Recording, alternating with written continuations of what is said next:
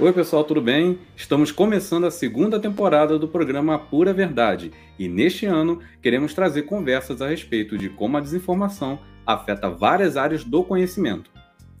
A iniciativa faz parte do projeto A Pura Verdade, uma produção do grupo Novas Práticas do Jornalismo, Inovações do Ensino para o Combate à Desinformação, orientado pelas professoras Karen Vieira e Mônica Forte. Eu sou Paulo Pessoa, estudante de jornalismo do Centro Universitário Internacional Uninter, falando diretamente de Campinas, interior de São Paulo. Sou João Vitor, sou de Curitiba, Paraná, cientista político formado pelo Centro Universitário Internacional Uninter e atualmente mestrando de Comunicação e Linguagens da Universidade Tuiuti do Paraná. Eu sou Maurício Geronasso, falo de Curitiba e sou graduando do Centro Universitário Internacional Uninter. Eu sou Ricério Marcos, sou aluno do curso de jornalismo do Centro Universitário Internacional Uninter e estou falando de Balsas, no Maranhão. E nesta edição, vamos debater sobre a Lei Brasileira de Liberdade, Responsabilidade e Transparência na Internet, conhecida como PL das Fake News. Vamos entender um pouco mais sobre esse projeto de lei.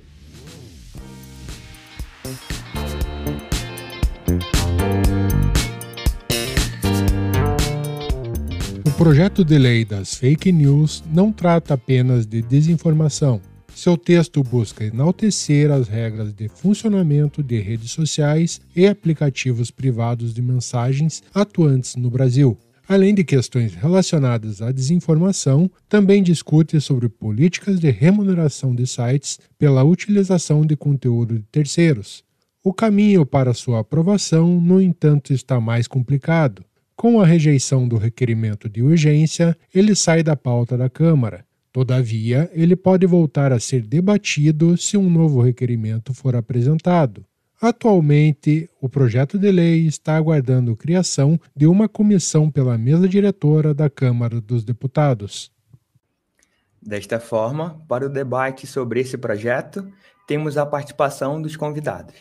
Marden Machado é jornalista, Atualmente é secretário de Comunicação Social do Tribunal Regional Eleitoral do Paraná, trabalha na Justiça Eleitoral há mais de 30 anos, atuou como voluntário da Organização das Nações Unidas em três missões eleitorais internacionais: Camboja, Moçambique e Timor-Leste.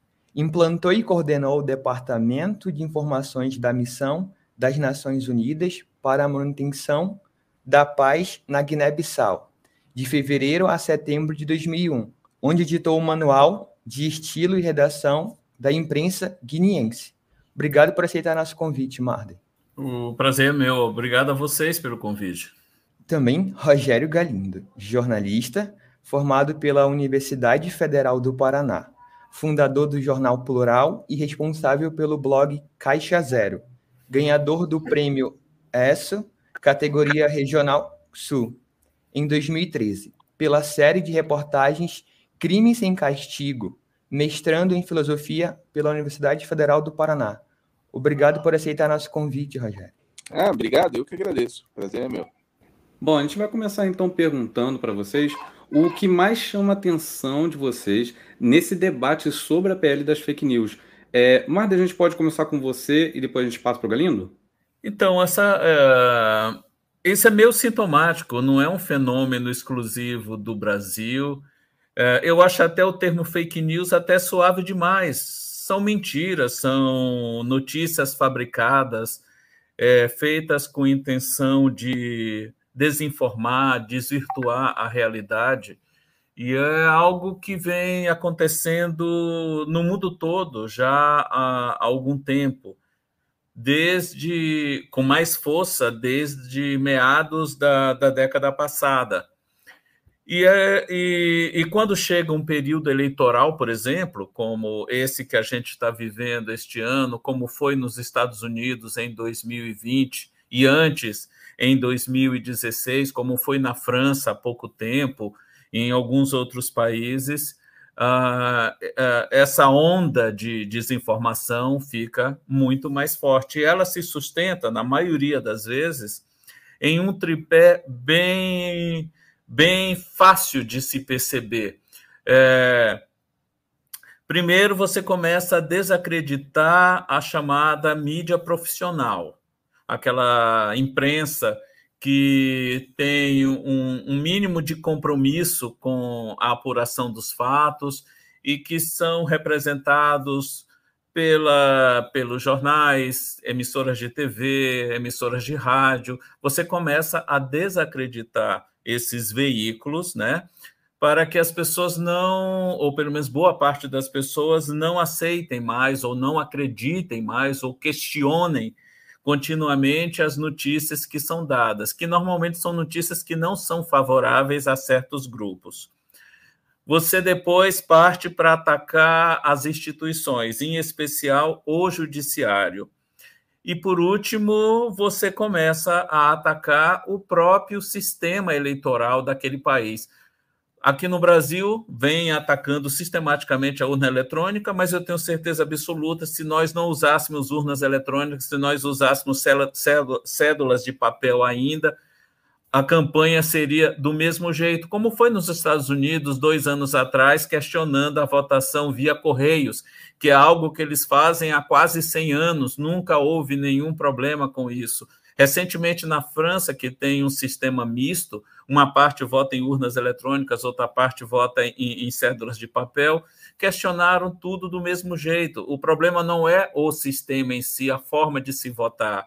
É uma questão muito maior que faz parte de um plano bem orquestrado e bem disseminado em grupos virtuais e que vai ganhando corpo e mesmo aquelas pessoas que de pronto não não acreditam, ficam com aquela pulga atrás da orelha, porque a forma como eles trabalham essas notícias vem sempre com uma, uma, uma couraça assim, de veracidade que normalmente termina iludindo as pessoas. Mas nunca foge desse tripé. Ataca a, a imprensa profissional, ataca o, um dos poderes da República e ataca o próprio sistema de votação, o próprio sistema eleitoral do país, justamente para desestabilizar o processo como um todo.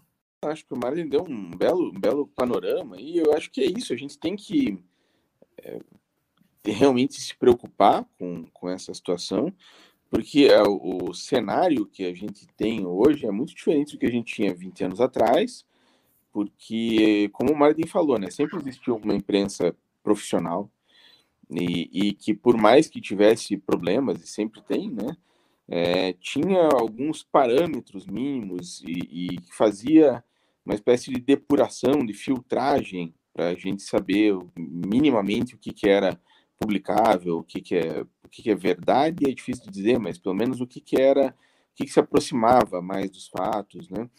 É, e essa imprensa continua fazendo isso do mesmo jeito, né? Então aí os grandes jornais, as TVs, as rádios, e sites também que são que vão na mesma balada. Mas a partir do, do, da criação das redes sociais e, e principalmente dos desses uh, programas que permitem mensagem, né, tipo WhatsApp, Telegram e tal, é, as pessoas ganharam voz, as pessoas ganharam um jeito de se comunicar independente dessa grande mídia. E, e assim como a, a, a mídia, a imprensa sempre foi regulada, sempre teve parâmetros legais de atuação, é preciso criar parâmetros legais para esse pessoal também, porque a coisa saiu do controle de um jeito é, perigoso, né? Daqui a pouco a gente está, é, como já aconteceu nos Estados Unidos, né? Que o Marilyn falou, a, tendo a, a, eleição decidida por é, basicamente mentiras que conseguiram ser espalhadas com sucesso por, por meio desses aplicativos e por meio de enfim, de burla da lei, né? Então a gente tem que ter uma regulação. Acho que uh, pode ser esse projeto, pode ser outro, pode se discutir se esse é o melhor jeito ou não, mas que precisa de uma regulação, precisa, porque senão daqui a pouco a gente está na mão de gente muito perigosa que com dinheiro e conhecimento tecnológico vai governar o país sem que a gente nem saiba direito o que está acontecendo. É, em um dos debates que ocorreram no Congresso foi justamente sobre essa definição do que é desinformação tendo em vista pela possibilidade de distorções. Como vocês acreditam que esse debate deve ser encaminhado? Podemos começar com você, Rogério? Pode, é, é lógico, né? É, tem aquela história que você sempre pode complicar uma definição, né? Você pode passar anos e anos discutindo filosoficamente o que é a verdade, o que é fato. Grandes filósofos já se dedicaram a isso, né? Tipo, ah, você pode brincar de Kant, dizer que nunca vai descobrir a verdade e tal. Mas esse pessoal se aproveita disso, dessa impossibilidade uh, teórica de você descobrir a verdade, para a partir daí dizer que tudo é válido, né? Isso ficou muito claro no governo do Trump, né? Que uma, uma pessoa do alto escalão do governo disse que eles iam oferecer fatos alternativos para a imprensa. Aquilo se tornou um momento uh, icônico, né? Dessa história das, das notícias falsas, porque não existem fatos alternativos, né? Você tem fatos e você pode ter uma versão alternativa dos fatos, mas eles começaram a dizer que não que é, os próprios fatos eram debatíveis, né? E, e, aí você chega num momento complicado em que ninguém mais tem a, a autoridade possível para dizer o que é o que é fato, o que não é. Então, assim, eu, acho que nem precisa complicar muito esse debate, porque é muito evidente, assim, que quando alguém está é, tentando distorcer a, as informações de maneira sistemática, é o que a gente está vendo aqui no Brasil e já viu em outros países e aqui no Brasil, no momento, de uma maneira é, opressiva, né? Uma coisa assim que deixa a gente sem fôlego e com medo do que pode acontecer. Então, é, é, é lógico, é, é, complicado definir o que, é fake news, teoricamente, é, mas não é nada que se você colocar um grupo de juristas ali para discutir, ou, ou, ou, o parlamento mesmo, assim, não consiga fazer uma boa definição é, e que vai nos salvar um pouquinho desse, desse tormento. Mada, e dentro do, do que você acompanhou, né, nesse tempo que você esteve acompanhando eleições, o que você acredita que seja, então, é, como você mesmo falou, né, é uma prática já política é, usada de desinformações para poder alternar esse jogo político, né? O que você acredita, então, é, que possa ser o caminho dentro desses debates para definir essa questão das desinformações? Olha, apesar de de não parecer, é, eu tiro isso por alguns grupos com os quais eu convivo, é, eles estão até um pouco mais flexíveis para conversar agora do que estavam há um ou dois anos atrás. É, como o Rogério falou, essa onda de desinformação chegou num ponto assim tão, tão exagerado tão onipresente em, em todos os lugares que já virou até motivo de, de gozação nesses próprios grupos, né? Você percebe que membros de certas famílias, normalmente os mais jovens, já começam a questionar aquelas mensagens que são repassadas nos grupos de mensagens, chega a dizer assim, Ô tio, ô pai, isso é falso, isso é mentira, não é assim, esse tipo de coisa. A gente sabe, o problema é que os grupos, ou, ou o grupo por trás dessa, dessa campanha de desinformação, não é que seja um grupo grande, mas é um grupo muito barulhento, muito raivoso. E isso termina dando a impressão de que o jogo realmente está dominado. Eles dominam é, pela presença maciça, ostensiva, e se apropriando de símbolos nacionais, o que, de uma certa forma, termina inibindo os outros grupos a se manifestarem, até com medo de sofrer algum tipo de represália.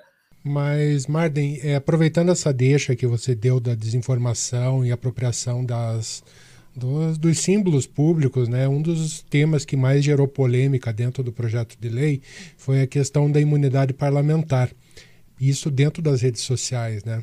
Como é que isso pode afetar o debate público e a responsabilização dessas autoridades pelas declarações que elas dão em rede como se fosse uma terra de ninguém? Pois é, isso é uma coisa que eu já defendo há bastante tempo, não apenas por ser servidor da justiça eleitoral, mas como cidadão eu acho que um dos grandes males da nossa democracia é nós termos as eleições todas juntas no mesmo momento. Para mim, o correto seria nós termos as eleições do parlamento, seja ele o municipal, o federal ou estadual, separado das eleições para o executivo. Porque, por exemplo, veio o caso da eleição desse ano, que é uma eleição que envolve cinco cargos: presidente da República, governador, deputado federal, deputado estadual e senador da República. Se você perguntar em dezembro em quem boa parte dos eleitores votou para a Câmara Federal ou para o Senado, talvez o Senado não, mas para a Câmara Federal, para a Câmara ou para a Assembleia Legislativa, muitos talvez nem lembrem em quem, eh, em qual candidato votou. Vão lembrar que votaram nesse ou naquele para presidente, ou nesse ou naquele para governador. A eleição do executivo sempre chama muita atenção, e a eleição do legislativo ela vem meio que a reboque e sem o debate necessário. Eu acho que se as eleições fossem separadas, esses candidatos teriam que ralar um pouco mais e serem mais convincentes, porque você estaria com foco apenas naquela eleição em particular, desvinculada da eleição presidencial ou para o governo do Estado. Eu acho que seria muito mais salutar para a democracia ter essas eleições todas separadas. E qual é o problema de ter eleição todo ano? Isso faz parte do processo democrático deixaria tudo melhor equilibrado e com um poder maior de cobrança da nossa parte e uma atenção maior caso as eleições fossem separadas. Mas esse é o meu ponto de vista, não depende de mim, infelizmente. Dependeria de uma emenda constitucional, algo que, infelizmente, é muito difícil de acontecer. Há um debate quanto à necessidade de mecanismo de bloqueio do acesso em território nacional e aplicativos de troca de mensagens, como foi o caso da decisão do ministro Alexandre de Moraes em bloquear o aplicativo Telegram por conta do alto compartilhamento de desinformação e também da regulamentação das plataformas digitais, algo discutido em vários países. Qual a opinião de vocês sobre esse tipo de moderação?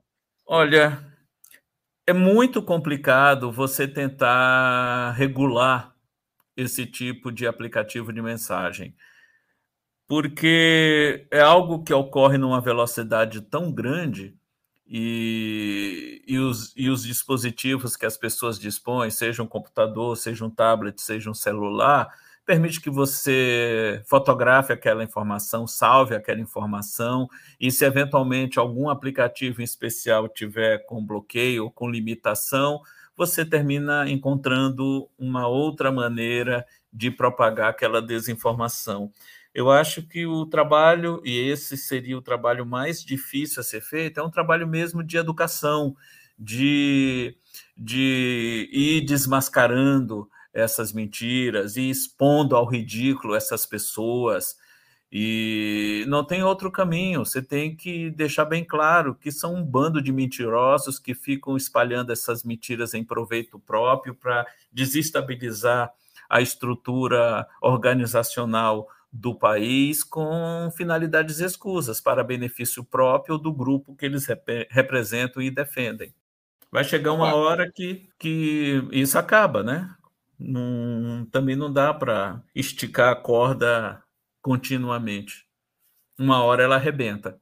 No caso do Telegram, eh, especificamente, né, o problema não foi nem a, alta quantidade de, de desinformação, né, que lógico era um, um dos problemas, né, mas o problema é que eles não tinham um representante legal no Brasil e era impossível notificar eles ou fazer com que eles cumprissem uma ordem judicial no momento que era necessário. Então, por exemplo, assim, se a, a, alguém dentro do Telegram cometia um crime, independente de ser de desinformação ou de qualquer outro tipo, e a justiça brasileira era acionada e precisava fazer com que eles tirassem aquela mensagem do ar, ou que bloqueassem algum grupo, enfim, cumprir uma ordem judicial qualquer, era impossível fazer isso, porque você tinha que fazer isso por uma por meio de um, de um canal na, na, própria Rússia ou em outro lugar. Agora eles nem estão mais na Rússia, né? O Telegram é uma coisa meio esquisita. Eles estão, acho que, nos Emirados, Emirados Árabes agora, né? E, e, e, depois que, que o Alexandre de Moraes é, bateu o pé e disse que, que não ia mais funcionar se eles não tivessem mais uma representação no Brasil, rapidinho eles acharam um advogado aqui, né? E daí sim, agora, agora o, o, o aplicativo está liberado e eles podem voltar a funcionar, mas era uma questão simplesmente assim de obedecer a lei brasileira. Se você vai ter o aplicativo aqui, você tem que seguir a lei, tem que ter como ser notificado, como qualquer jornal, como qualquer outra instituição. Então, no caso do Telegram, era quase um problema de desobediência civil ali, né? E eles têm que respeitar a lei brasileira, assim como qualquer outra instituição. Mas eu acho que sim, tanto o WhatsApp quanto o Telegram têm que ser é, fiscalizados, moderados. O problema é que, às vezes, esses aplicativos se recusam né, a entregar a, as, a, os dados e daí chega naquele situação limite, que já aconteceu algumas vezes, né? O Martin, que, é, que tem uma memória muito melhor do que eu e que 99% das pessoas deve lembrar, em algumas circunstâncias que juízes determinaram que o WhatsApp saísse do ar por causa de uma questão específica, né? Assim como já aconteceu com o YouTube também, o YouTube saiu do ar uma vez por causa da Daniela Sicarelli, né? Então, assim, tem que ter um jeito de tirar só o canal, só a mensagem, só aquele problema específico e deixar a plataforma funcionando. Mas isso é uma coisa que, justamente, aí, aí é que entra a regulação, aí é que entra o papel do Congresso, do Judiciário, de criar leis e jurisprudência para que isso transcorra de uma maneira mais sensata, né? Só, só em complemento a, ao que o Galindo falou e, a, e também em relação à, à pergunta que a Mônica fez, é, já há um primeiro entendimento, e isso até foi motivado por uma decisão do Supremo, em equiparar as redes sociais aos veículos convencionais ou tradicionais de comunicação, porque o que eles fazem é propagar notícias. O problema é que a maior parte dessas notícias são falsas, né? Mas de qualquer maneira, a partir do momento que você conseguir enquadrar e responsabilizar os veículos detentores dessas redes sociais em relação ao material que é divulgado por elas e também as pessoas que as propagam, talvez a coisa comece a melhorar.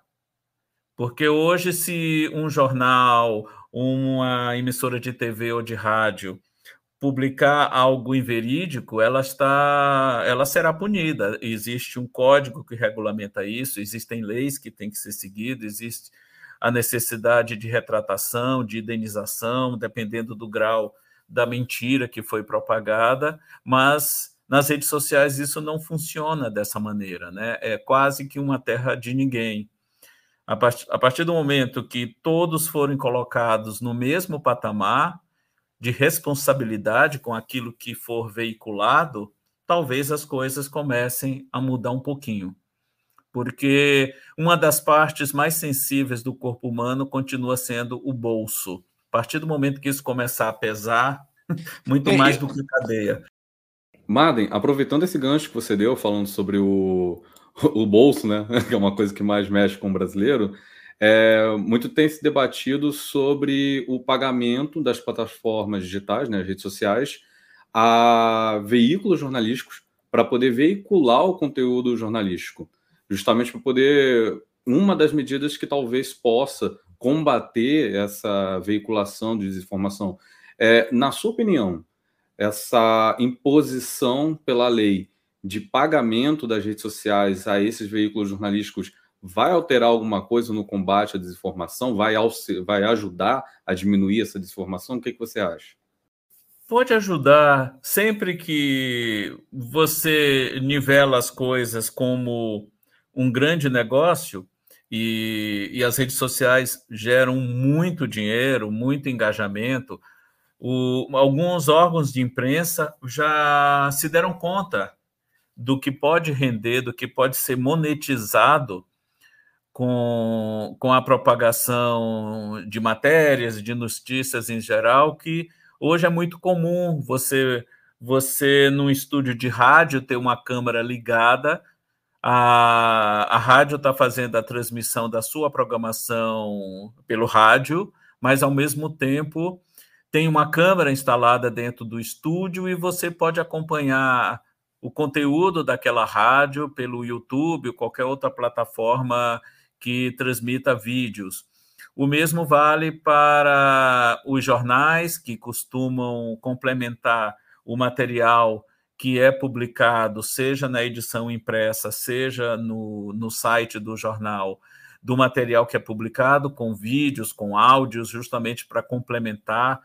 E tem as próprias emissoras de TV que liberam seus sinais no YouTube, em outras plataformas, como uma maneira de chegar a esse público. E isso gera para eles uma, uma renda adicional, porque no, no, no YouTube, por exemplo, a, é, a cada número X de visualizações, a, a, o proprietário daquele canal começa a receber um, uma parte do lucro com publicidade que aquela plataforma tem. E sempre se envolve dinheiro e se, consequentemente, por, por envolver dinheiro, venha a envolver o mínimo de regramento para isso, a tendência é que, de uma certa forma, melhore essa relação. Pode ser até que não acabe por inteiro, mas seguramente deve diminuir. Uh, não sei se você concorda comigo, mas mesmo sem ter um regramento aprovado no Congresso, assim, eu acho que essas decisões do ofício, de ofício do, do Supremo, principalmente, né, do TSE também, e mesmo essas interpretações, como teve a cassação do Francisquini, né, de, independente, não quero, não quero fulanizar aqui, mas de, de punir um deputado que fez uma, uma fake news no dia da eleição, e, e no caso do, do Alexandre de Moraes, né, abrindo um, um, inquérito inteiro sobre isso, eu acho que isso, independente de já ter um, um regramento, já, já ajudou bastante, né, já deu um, Abrir um precedente, né, Rogério? Né? É. Pelo menos os, uh, uh, algumas pessoas vão pensar duas vezes antes de propagar alguma notícia. Poderão pensar, poxa, aconteceu com aquele candidato, pode ser que aconteça comigo, né? Então, e, e aí tem toda uma discussão. É porque eu não quero usar uma expressão aqui um pouco chula, mas quem tem, tem medo.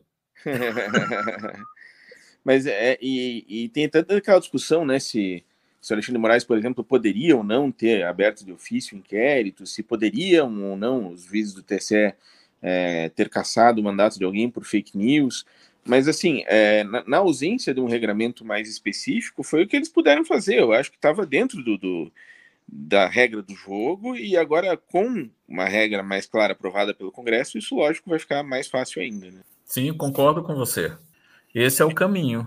É, Rogério, aproveitando, é, retomando aqui, vou fazer o mesmo questionamento que eu tinha feito ao Marden, que é sobre os debates que estavam ocorrendo sobre a veiculação de pagamento das redes sociais pagarem para os veículos noticiosos é, para poder veicular seus conteúdos. Isso entrou muito em debate no Congresso como uma medida que poderia combater é, a, o, a amplificação né, da veiculação de desinformação.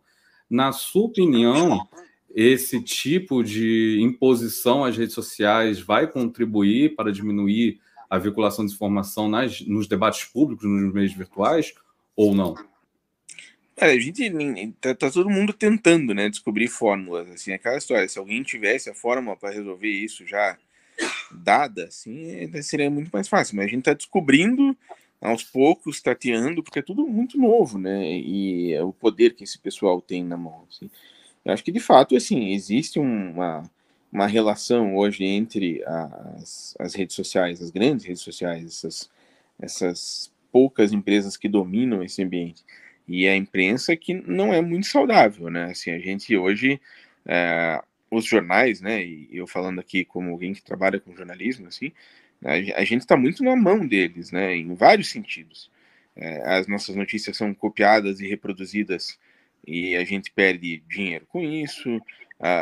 e, e, principalmente, assim, um, um, problema maior do que isso é que como o algoritmo dele sempre vai ser secreto, em certa medida, né, e até é normal, porque é uma propriedade privada e isso faz parte, mas como, como é um, um oligopólio, né, a, a, os jornais ficam muito dependentes deles para a distribuição das próprias, dos próprios conteúdos, né?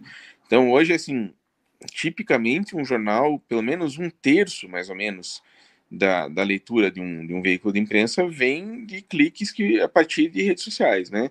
Facebook, Instagram, é, é, e WhatsApp também, etc. Twitter.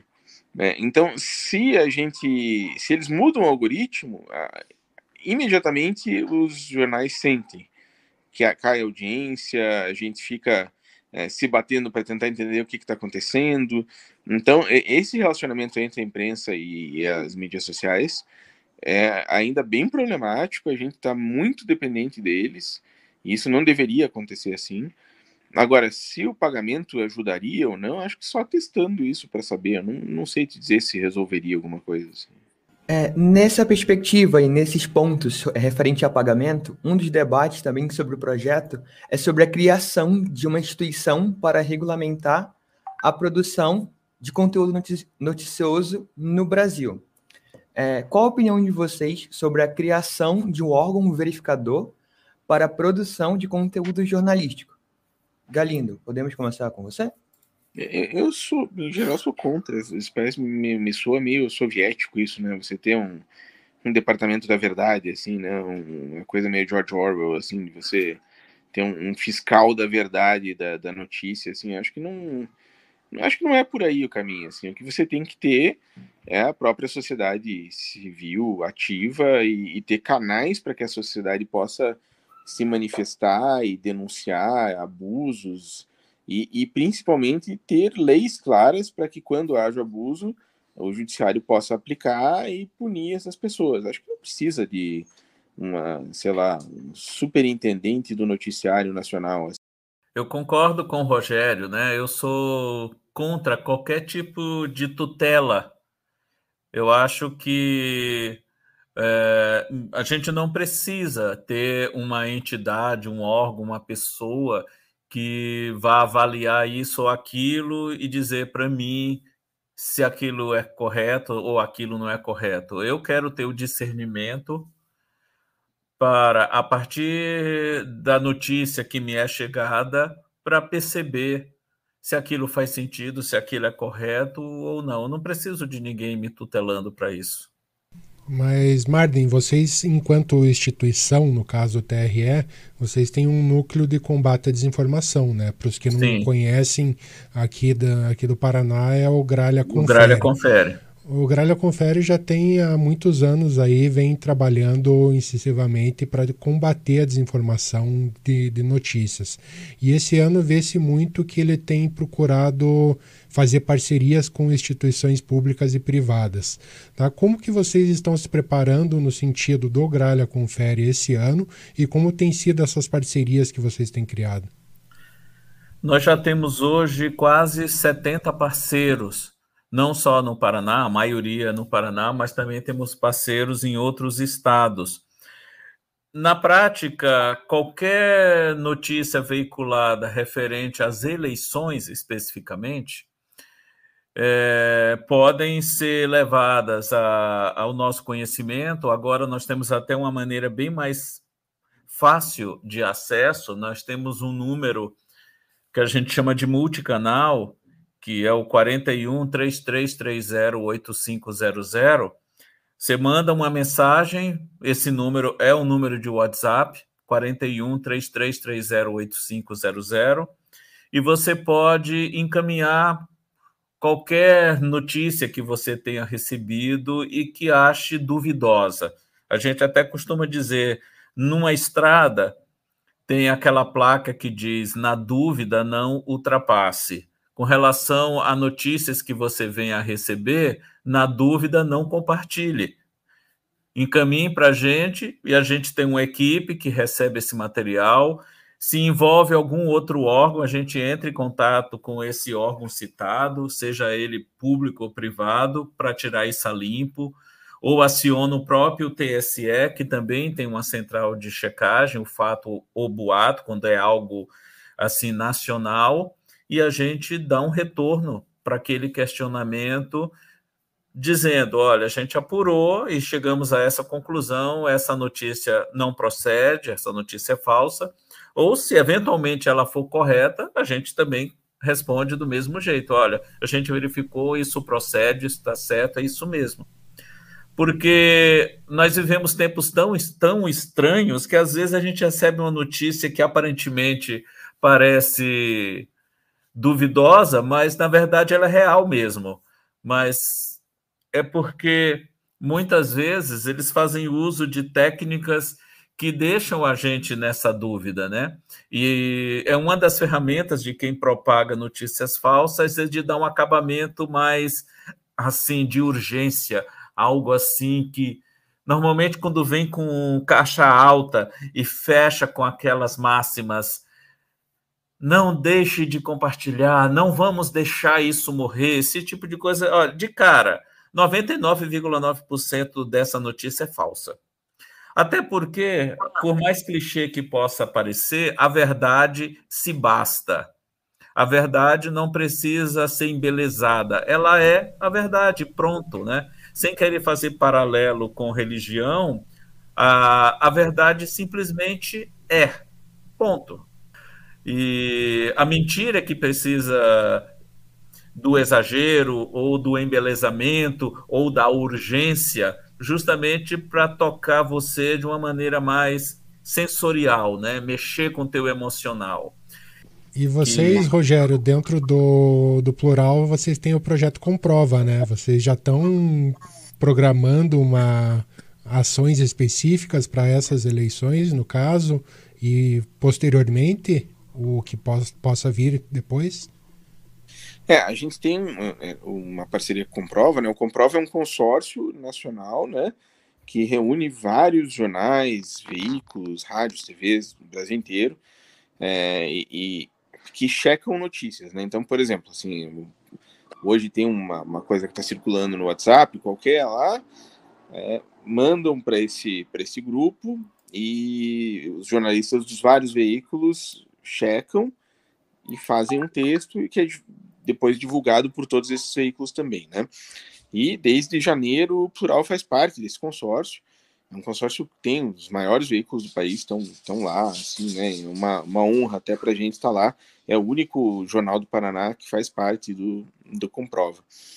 Então a gente já está fazendo essa, esse trabalho. E agora, no período eleitoral, o, o Comprova também vai ter é, com provas estaduais, digamos assim, né? pequenas versões do Comprova que vão atuar nas eleições estaduais, porque normalmente é, esse consórcio checa só coisas nacionais, sobre o Congresso, sobre a presidência, etc. Né? Mas agora, em função das eleições estaduais, também então vai ter é, réplicas no, nos estados e o plural vai ser responsável por cuidar da réplica aqui, aqui do Paraná, né? E além disso também a gente ganhou um edital que é do ICFJ, que é o Centro Internacional para Jornalistas, em parceria com o Meta, para a gente fazer também um projeto de checagem nosso, que também vai estar ativo durante a eleição. Então a gente está se empenhando bastante nisso. Vai ter bastante coisa acontecendo. A gente vai ter duas jornalistas em tempo integral, mais seis bolsistas, mais um coordenador cuidando disso para tentar fazer. E acho, inclusive, não estou aqui querendo tirar mérito de ninguém, nem parecer grande coisa assim, mas acho que vai ser talvez a, a maior iniciativa aqui de, de, de um veículo para checagem de informação e desinformação durante o processo eleitoral é essa que a gente está tá organizando aqui. Acho que vai ser bem importante. Em meio aos casos de boatos e notícias falsas que circulam pelas redes, quais os riscos e caminhos para a democracia? Podemos começar com você, Marco.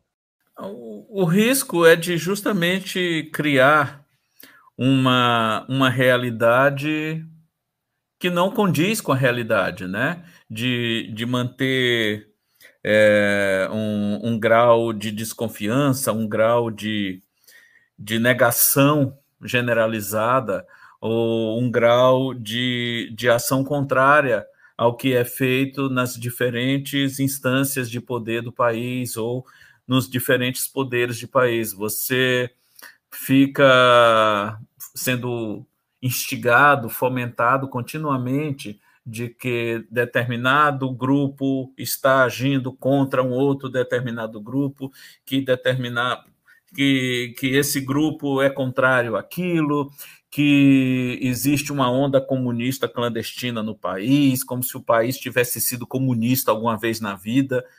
Infelizmente, muito de, muita dessas pessoas entende como comunismo qualquer ascensão que uma classe menos privilegiada possa vir a ter. Se alguém da classe D ascende para a classe C, ou tem ou consegue comprar uma passagem aérea para fazer uma viagem, ou ter um filho estudando numa universidade, é comunista. no, no, é mais ou menos assim. Tudo isso está enraizado com uma série de preconceitos, uma série de mesquinharias que, infelizmente, parte da elite brasileira tem, sempre teve, mas que, do jeito que as coisas estão hoje, elas agora se sentem legitimizadas para serem o que são, né? Bater no peito que o que a visão de mundo deles é a visão correta, quando na verdade não é. é e, e, tem um perigo associado aí, Marlene, não sei se você concorda comigo, que criando essa realidade paralela, é, a gente está vendo isso em tempo real aqui no Brasil, né? Tem gente que aproveita a criação dessa realidade paralela ou até fomenta a criação dessa realidade paralela para a partir daí tentar solapar a própria, a própria democracia, né? Dizer que a, a nossa democracia é injusta ou é mentirosa ou é uma fraude, que as urnas não funcionam e que a eleição, portanto, não é válida e, e, extrair disso uma, uma conclusão muito perigosa, que é, então a gente precisa cancelar essa democracia e criar uma outra coisa. Né? Essa, essa, essa campanha de desinformação, no fundo, é, e que, como o Marlin disse, né, tenta atacar o judiciário, a imprensa, as instituições e o próprio sistema eleitoral, no fundo ela serve em última instância para isso, né?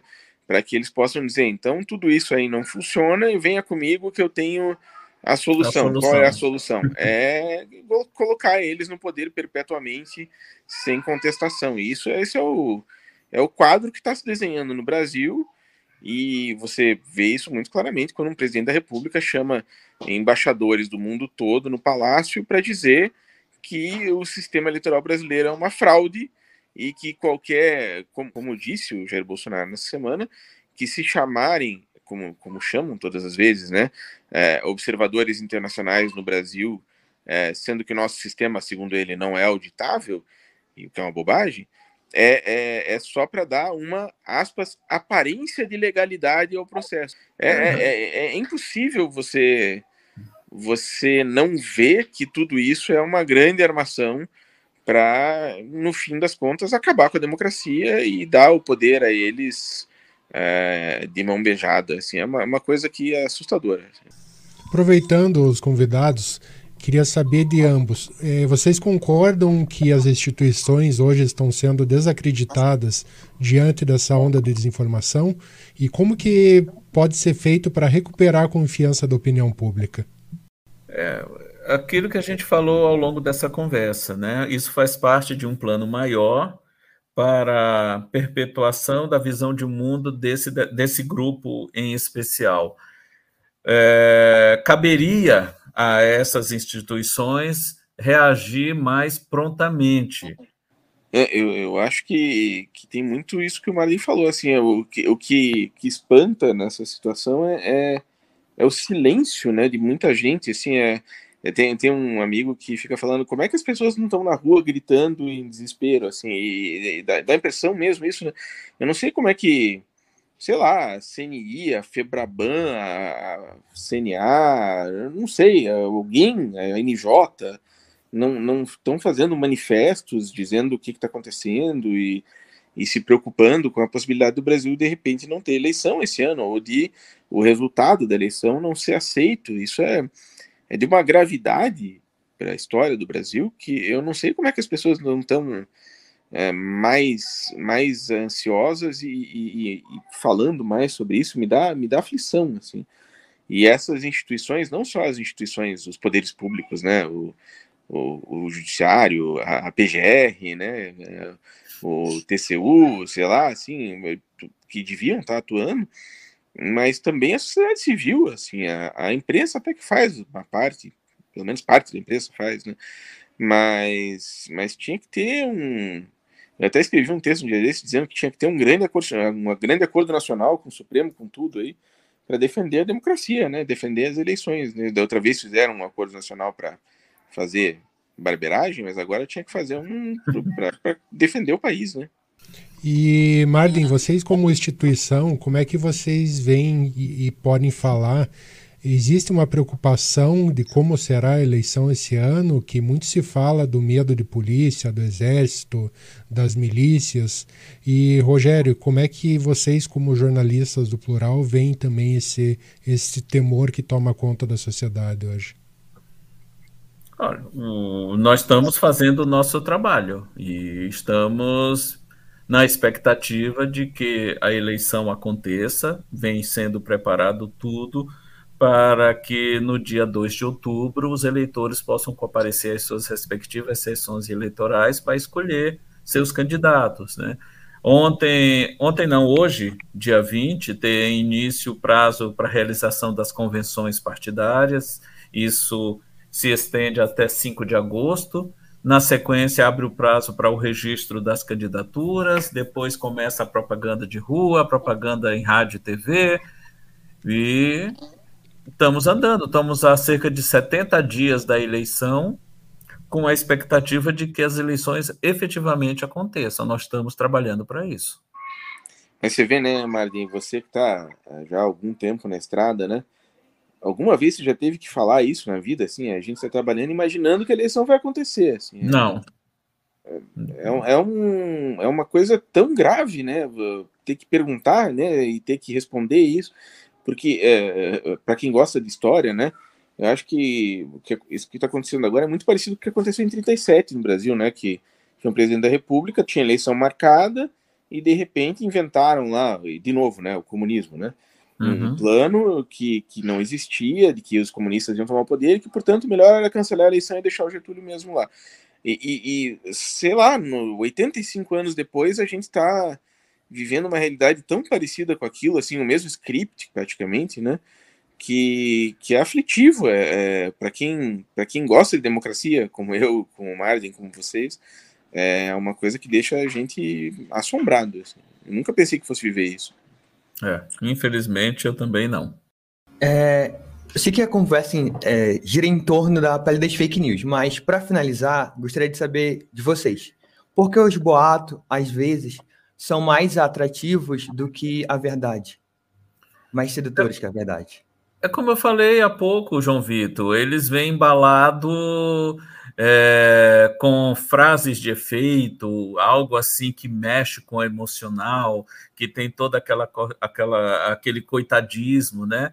E isso mexe com, com, com o ser humano, vê, fica com peninha, acha que realmente o coitado aquela pessoa está sendo injustiçada e compra aquela ideia.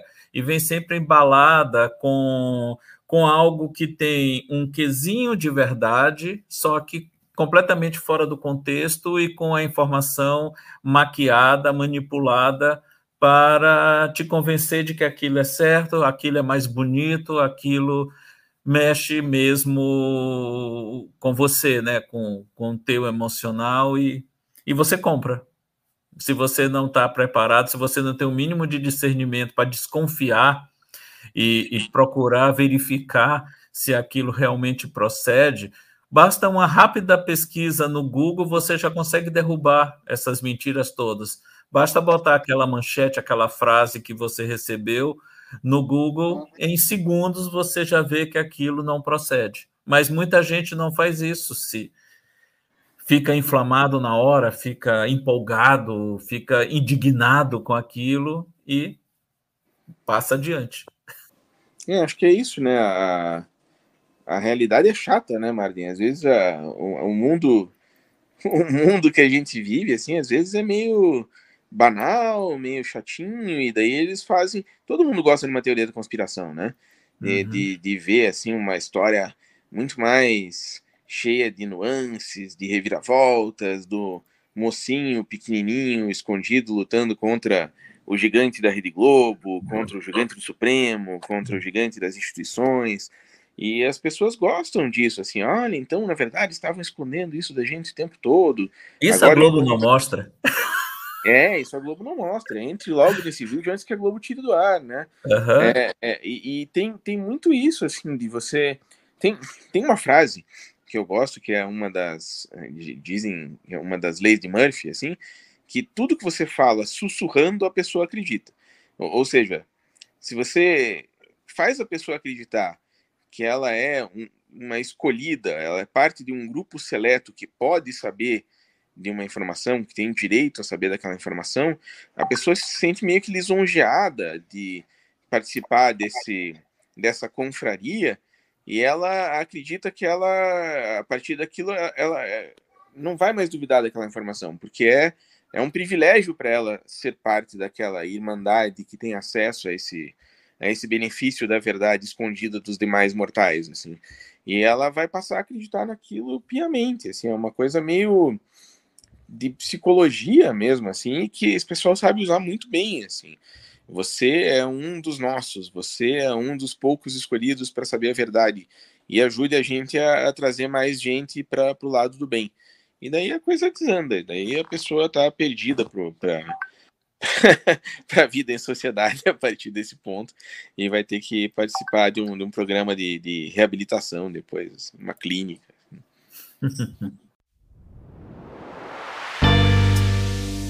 O diálogo está muito bom, mas infelizmente a gente está chegando no final do nosso primeiro episódio da segunda temporada do programa Pura Verdade deste ano. É, quero agradecer a participação do jornalista Rogério Galindo, do jornalista Marlon Machado. Muito obrigado por vocês estarem aqui, tomando um pouco do tempo de vocês, compartilhando um pouco da experiência de vocês e as suas opiniões sobre esse debate que ainda vai seguir aí à frente no Brasil. Muito obrigado. Obrigado a vocês.